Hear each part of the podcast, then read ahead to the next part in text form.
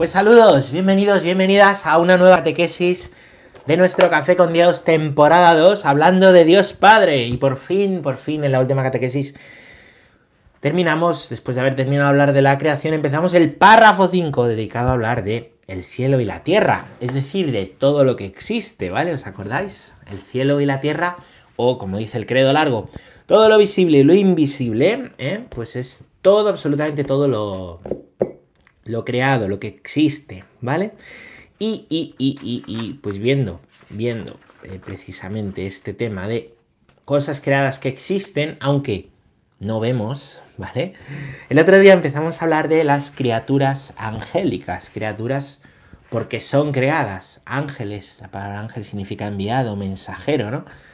Las criaturas espirituales, ¿no? Que llamamos los ángeles y cuya existencia es una verdad de fe, no es un mito, ¿vale? No es una... Eh, tampoco es una metáfora, ¿no? De cómo Dios nos habla, ¿no? Sino que su existencia, pues, es, es real. Vamos a hablar en esta catequesis hoy de quiénes, quiénes son los ángeles, ¿vale? ¿Quiénes son los ángeles? Y bueno, ¿qué podemos decir de ellos? También en esto hay que tener cuidado, ¿no? Porque en ocasiones aquí sí que se mezcla mucho la superstición, la magia, el tratar de influir en los ángeles, todo un tema de angelología, demonología también, que son los demonios los ángeles caídos, los demonios son ángeles, ¿vale?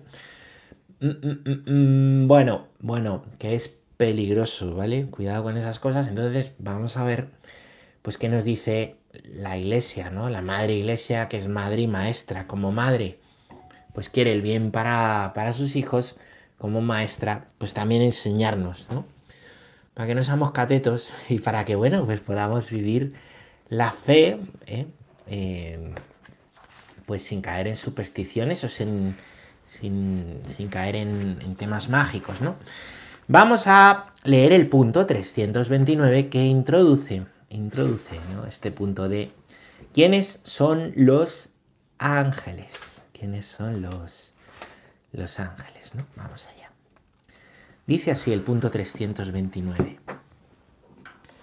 San Agustín dice respecto a ellos, Angelus offici nomen es, non nature, queris nomen huius nature, spiritus es, queris officium angelus es, ex eo quades, spiritus es, ex eocodagit angelus.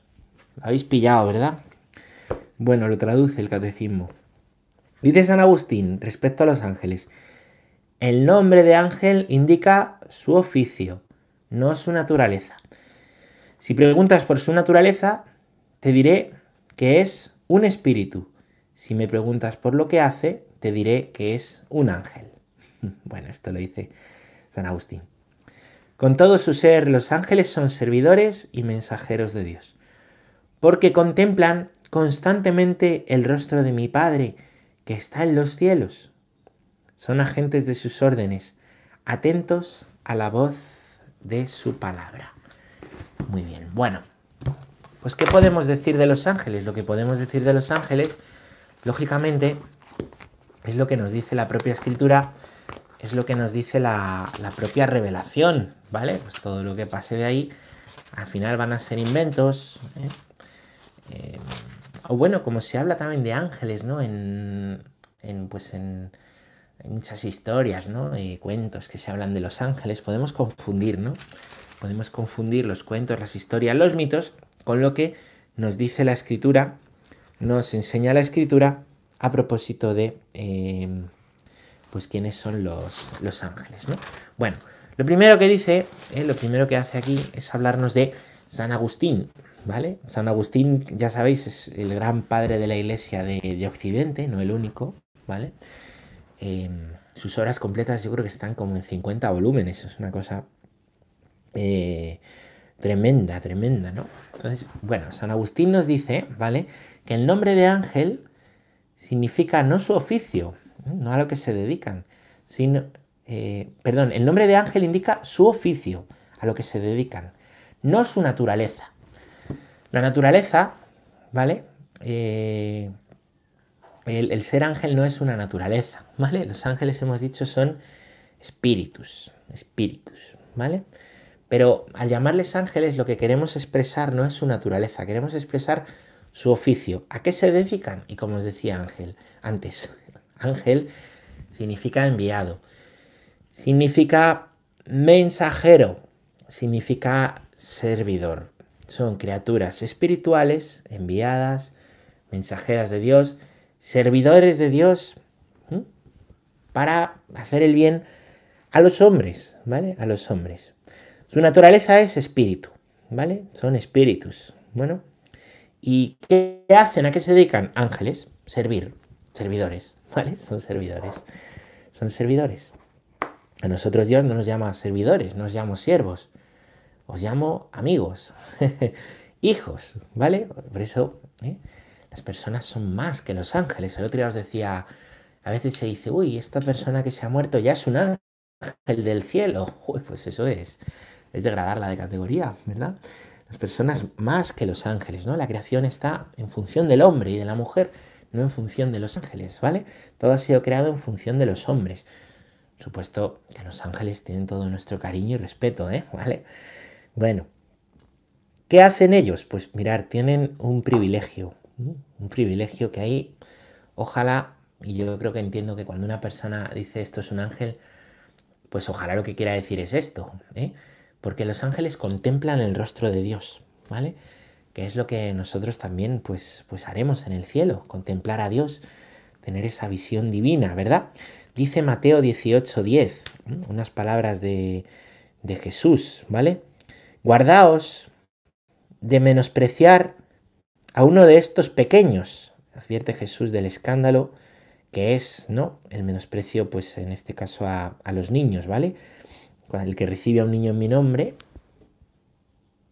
el que recibe un niño en, en mi nombre, a mí me está recibiendo, nos va a decir Jesús. El que acoge un niño en mi nombre, a mí me acoge. Y un poquito más adelante dice, guardaos de menospreciar a uno de estos pequeños, porque yo os digo que sus ángeles, los ángeles, ¿eh? los ángeles pues de la guarda de los niños, en los cielos ven continuamente el rostro de mi Padre que está en los cielos. Sus ángeles en los cielos ven continuamente el rostro de mi Padre que está en los cielos. Bueno, pues ahí se ve y se dice, ¿no? Como los ángeles contemplan, contemplan el rostro de Dios. Aquí también el catecismo cita un salmo, el salmo número 103, el versículo número 20, que también nos quería, nos quería leer para, para poner en contexto. Dice el Salmo 103, que es un salmo además titulado Dios es amor en la, en la Biblia de Jerusalén, ¿no? En el versículo 19 dice, Yahvé asentó su trono en el cielo, su soberanía gobierna el universo, esa imagen ¿no? de, de Dios reinando que también aparece en el libro del Apocalipsis, ¿vale? Y dice, dice, bendecid a Yahvé, ángeles suyos, héroes potentes, que cumplís sus órdenes en cuanto oís la voz de su palabra. Esto dice la palabra de Dios de los ángeles, ¿no? Que bendicen a Yahvé, que están llamados a alabar y dar gloria a Yahvé, ¿vale? contemplar su rostro, como hemos dicho antes, y que son servidores suyos que cumplen sus órdenes cuando escuchan la voz de su palabra, ¿vale? ¿Os acordáis quién es la palabra? ¿Eh? La palabra de Yahvé, la palabra de Dios es Cristo, la palabra que se ha hecho carne, ¿no? Podríamos aquí ver, ¿no? Cómo pues los ángeles son obedientes a la Trinidad entera, ¿no? Y son servidores de Dios, Padre, también de Jesús, ¿no? Y de, y de Jesucristo, ¿vale? Atentos a la voz de su palabra. En esto podemos nosotros aprender de los ángeles, ¿no? De los santos ángeles. También les llamamos santos a ellos, ¿vale? Podemos aprender de ellos. Y podemos aprender pues de su obediencia, de su contemplación a Dios, ¿eh? De su escucha de la palabra de Dios. Bueno, vamos a leer otro puntito, el punto número 330, que dice así. En tanto que criaturas puramente espirituales tienen inteligencia y voluntad. Son criaturas personales e inmortales. Superan en perfección a todas las criaturas visibles. el resplandor de su gloria da testimonio de ello. Bueno, qué hermoso esto, ¿no? Qué hermoso esto. Superan en perfección a todas las criaturas visibles. El resplandor de su gloria da testimonio de ello. ¿Mm?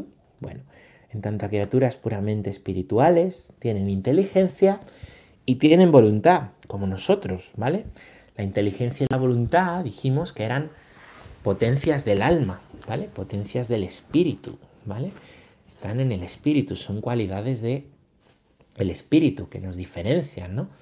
La inteligencia para hacer razonamientos, la voluntad para ponerlos por obra, ¿vale? Nos distinguen de los animales, ¿no?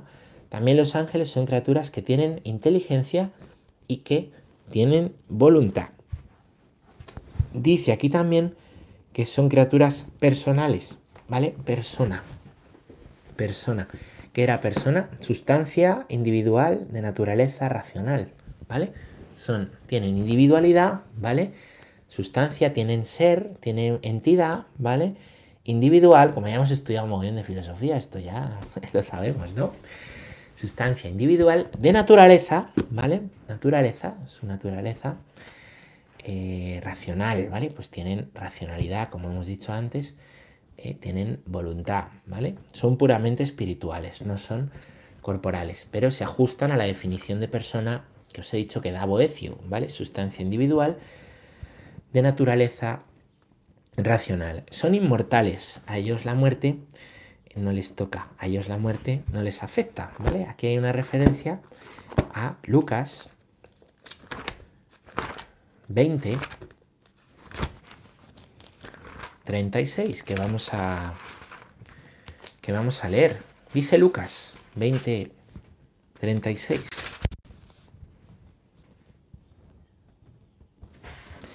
Bueno, desde el 34.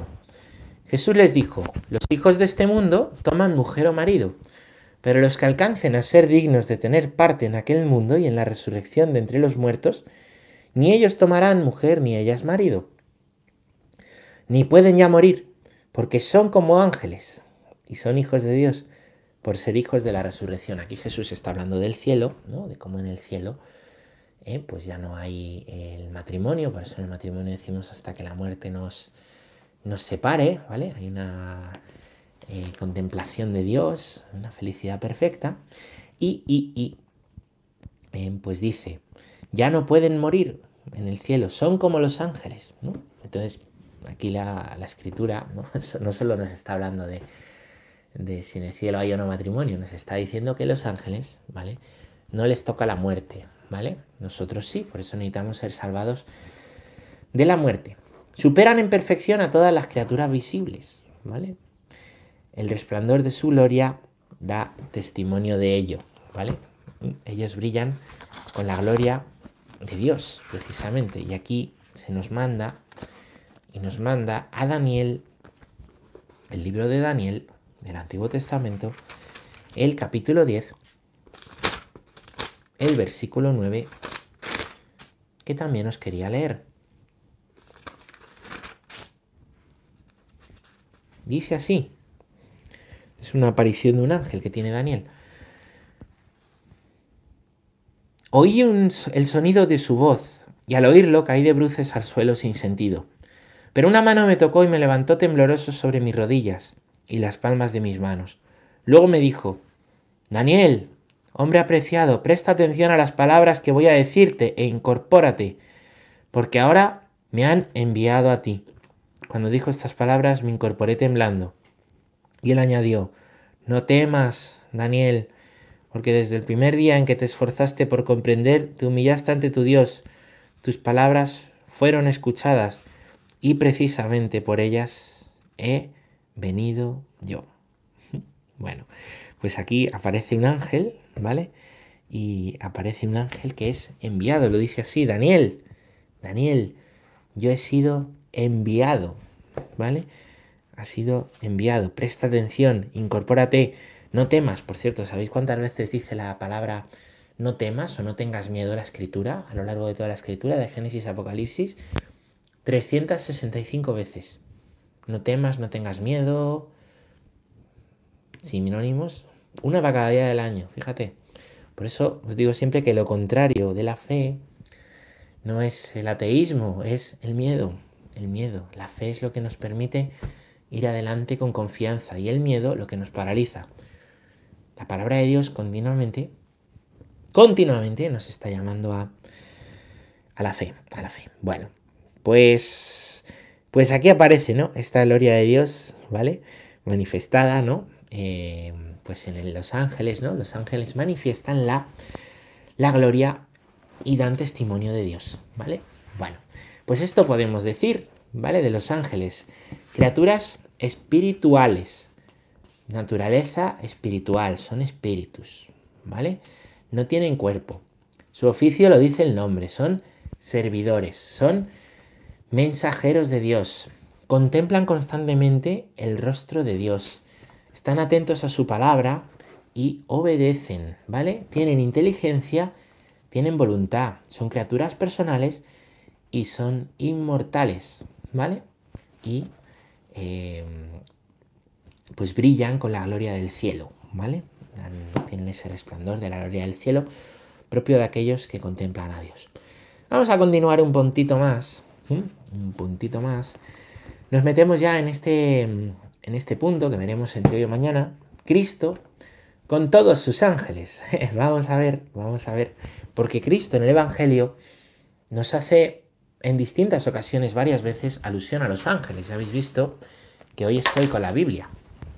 Estoy con la Biblia porque, porque bueno, eh, pues quiero leer todos los textos que nos van aquí proponiendo, porque como os dije al principio, lo que podemos decir de los ángeles es lo que se nos ha revelado, porque aquí hay mucha mm, superstición y mucha magia. ¿eh? Punto 331. Cristo es el centro del mundo de los ángeles. Los ángeles le pertenecen. Cuando el Hijo del Hombre venga en su gloria, acompañado de todos sus ángeles, dice Mateo 25. Le pertenecen porque fueron creados por Él y para Él. Porque en Él fueron creadas todas las cosas, en los cielos, en la tierra, visibles e invisibles, los tronos, las dominaciones, los principados, las potestades, todo fue creado por Él y para Él, dice Colosenses. Le pertenecen más aún porque los ha hecho mensajeros de su designio de salvación. ¿Es que no son todos ellos espíritus servidores con la misión de asistir a los que han de heredar la salvación? Bueno, pues Cristo es el centro del mundo angélico, ¿vale? Cristo es el centro de, de la creación entera, ¿verdad? Y hemos dicho que Dios crea por su palabra, ¿no? Y que los ángeles obedecen a la palabra de Dios y la palabra de Dios se ha hecho carne y es Cristo, ¿vale? Entonces, los ángeles son servidores de Cristo, ¿vale? Servidores de la, de la palabra de Dios, ¿vale? De Cristo mismo, de Cristo mismo, ¿vale? Bueno, los ángeles. Em, eh, dice aquí Mateo 25, 31. Vamos a leerlo. Mateo 25, 31.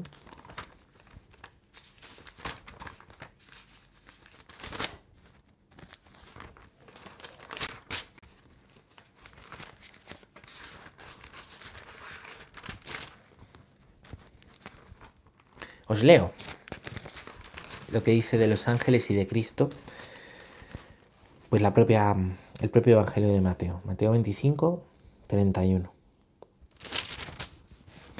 El juicio final. Cuando el Hijo del Hombre venga en su gloria acompañado de todos sus ángeles, entonces se sentará en su trono de gloria. Serán congregadas delante de él todas las naciones, y él separará a los unos de los otros como el pastor separa las ovejas de los cabritos. Pondrá las ovejas a su derecha y los cabritos a su izquierda. Entonces dirá el rey a los de su derecha, venid, benditos de mi Padre, recibid la herencia del reino preparado para vosotros desde la creación del mundo. Bueno, encontramos aquí un pasaje en el que Jesús nos habla del el juicio final, ¿vale? Y este pasaje está haciendo alusión al Apocalipsis, ¿vale? También en el libro del Apocalipsis nos encontramos, ¿vale? La venida de Cristo, que es un cordero, ¿vale? La venida del Cordero, que está sentado, ¿dónde está sentado el Cordero? Debajo, en el libro del Apocalipsis, dice que el Cordero está sentado debajo del trono de Dios, ¿vale? Debajo del trono de Dios, ¿os acordáis? ¿Vale? lo que hemos leído en el Salmo 130, que Dios está sentado en su trono y pronuncia su palabra y sus ángeles le obedecen, ¿vale? Pues el Cordero aparece en el Apocalipsis sentado junto a Dios. Y en este libro del Apocalipsis van a aparecer también los ángeles, ¿vale? Van a aparecer aquí los ángeles, mm, bueno, en varias, em, en varias, en varias ocasiones, ¿no? Aparecen luchando, ¿vale? Por ejemplo, aquí en, en Apocalipsis 14, 6, se dice, ¿no? Luego vi a otro ángel que volaba por lo alto del cielo y tenía una buena nueva eterna que anunciar a los que están en la tierra a toda nación, raza, lengua y pueblo. Decía con voz fuerte, temed a Dios, a Dios y dadle gloria. ¿Qué hacen los ángeles? ¿Os acordáis? Dar gloria a Dios, ¿vale? ¿Qué estamos llamados nosotros? Dar gloria a Dios. Porque ha llegado la hora de su juicio, adorad al que hizo el cielo y la tierra. ¿Eh? El que hizo todo, ¿os acordáis? Adorad al que hizo el cielo y la tierra. La Biblia continuamente ¿eh? lo une todo. El mar y los manantiales del agua. Otro ángel, el segundo ángel, le siguió diciendo, Cayó, cayó la gran Babilonia, la que dio a beber a todas las naciones el vino del furor. Un tercer ángel le siguió diciendo con voz fuerte, si alguno adora a la bestia y su imagen, y acepta la marca en su frente o en su mano, tendrá que beber también del vino del furor de Dios, que está preparado puro en la copa de su ira. Será atormentado con fuego y azufre, delante de los santos y delante del Cordero. y la humareda de su tormento se eleva por los siglos de los siglos. No hay reposo ni de día ni de noche para los que adoran a la bestia y a su imagen, ni para el que acepta la marca de su nombre. Aquí se requiere la paciencia de los santos, de los que guardan los mandamientos de Dios y la fe de Jesús. Bueno, pues aquí aparecen, por ejemplo, ¿vale? Por ejemplo, hay otros pasajes, ¿no? Los ángeles, ¿no? En ese juicio final, haciendo de ángeles mensajeros enviados sirviendo a Dios, en este caso, pues para alertar a los hombres, ¿no? De no seguir al ángel caído, al demonio que aparece en el libro del Apocalipsis como la bestia, ¿no? La bestia, con el número 666, ¿no? Bueno, pues Cristo es el centro, el centro de los ángeles, ¿vale? Y vendrá acompañado de los ángeles, ¿no? En la segunda venida, ¿vale?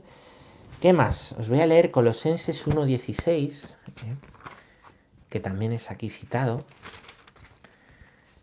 que nos dice cómo efectivamente a Cristo, a Cristo pertenecen los ángeles. Insisto en esto de la pertenencia, ahora os digo por qué. Dice Colosenses 1, 16 de Cristo. 1.15. Él es imagen de Dios invisible, primogénito de toda criatura porque en Él fueron creadas todas las cosas, los del cielo, las de la tierra, las visibles y las invisibles, tronos, dominaciones, principados, potestades, todo fue creado por Él y para Él. Él es anterior a todo y todo en Él tiene su consistencia. Él es también la cabeza del cuerpo de la iglesia, es el principio, el primogénito entre los muertos, para que sea Él el primero en todo. Pues Dios tuvo bien hacer residir en Él toda la plenitud y reconciliar por Él y para Él todas las cosas, pacificando mediante la sangre de su cruz los seres de, los, de la tierra y de los cielos. Bueno, pues esto, esto, esto que os acabo de, que os acabo de leer, ¿vale? Que es Colosenses 1, desde el 15 hasta el 20, ¿vale? Es todo un resumen, ¿no? Todo un resumen de, de pues de del dogma de Cristo y de quién es Cristo, ¿vale? Cristo es imagen de Dios, o sea, es igual a Dios. Quien me ha visto a mí, ha visto al Padre, del Dios invisible, ¿vale? Primogénito de toda la creación, el primero de todo, o sea, está antes de la creación, preexiste, preexiste a la creación, por eso Él es Dios, ¿vale? Porque en Él fueron creadas todas las cosas, en Él, por la palabra de Dios, Dios crea, ¿no? La palabra de Dios es Cristo, en Él todo es creado, ¿vale? Y dice, en los cielos y en la tierra, las visibles y las invisibles. Esto no se lo ha inventado el credo niceno constantinopolitano. De todo lo visible y lo invisible. Creo en Dios, de todo lo visible y lo invisible, ¿no? Esto lo dice San Pablo a los colosenses. Y dice aquí, tronos, dominaciones, principados, potestades, todo fue creado por Él, por Cristo y para Él, para Cristo.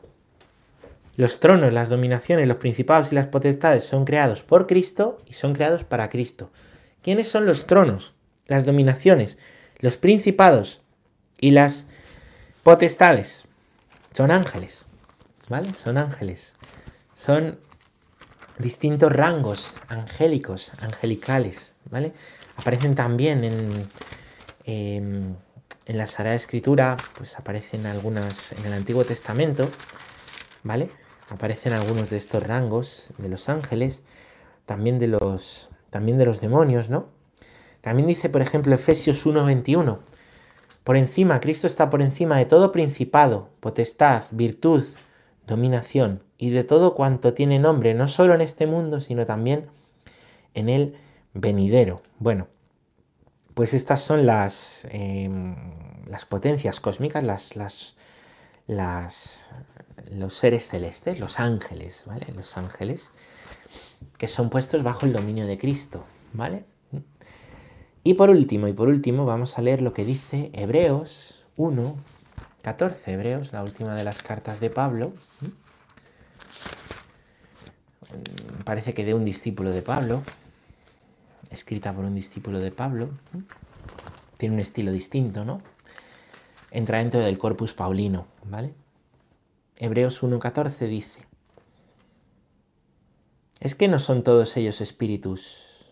Bueno, perdón, esto hay que pillarlo un poquito antes.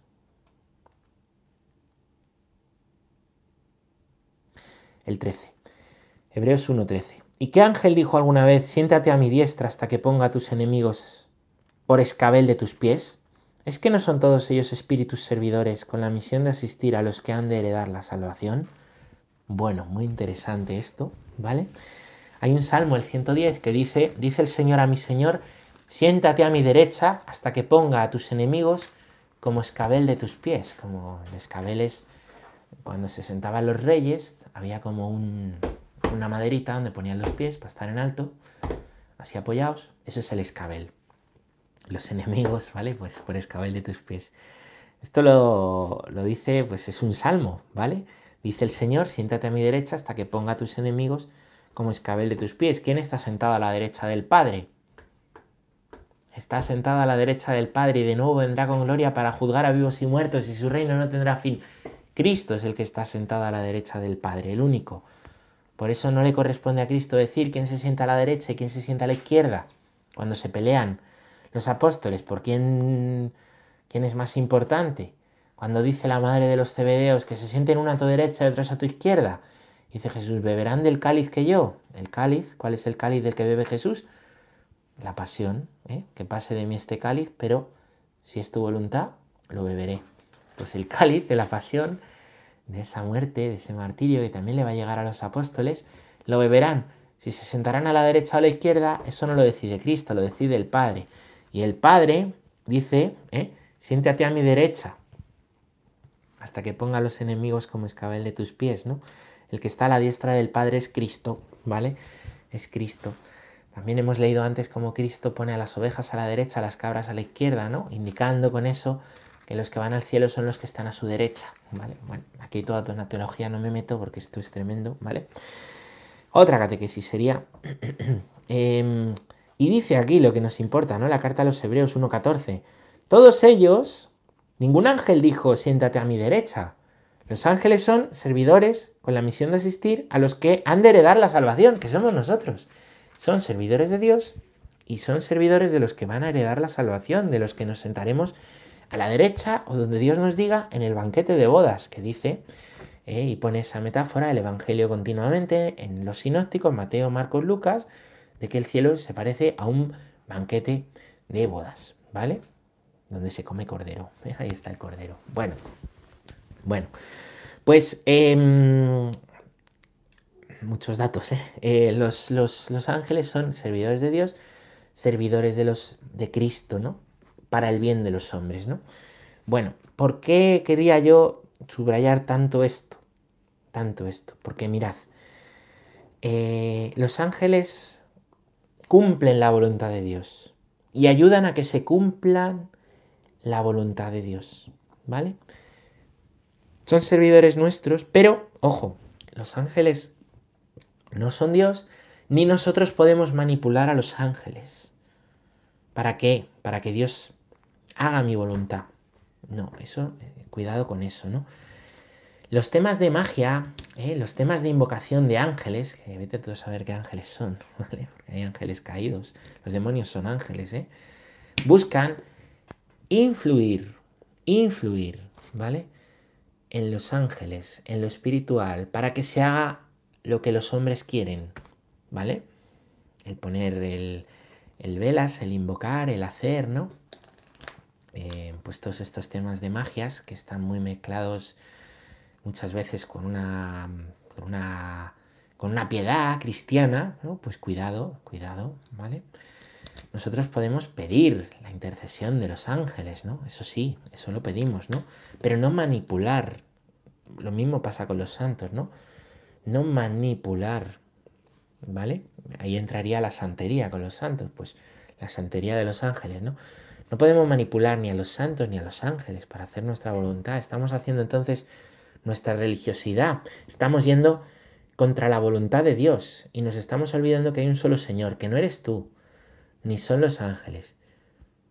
Una vez leí el testimonio de una mujer que, pues parece que un ángel le había prometido ser su señor. Había hecho magia, ¿no? ¿Para qué? Para que este ángel le concediera todo lo que, ella quería. Y algunas cosas se habían cumplido. Adivináis qué ángel era, ¿vale? Con esto, ¿vale? Con estas... Eh, pues con estas invocaciones, manipulaciones de ángeles, ¿vale? Se mezcla la magia y la magia es peligrosa. Y la magia además pues va contra el hágase tu voluntad, que es lo que rezamos a Dios en el Padre nuestro.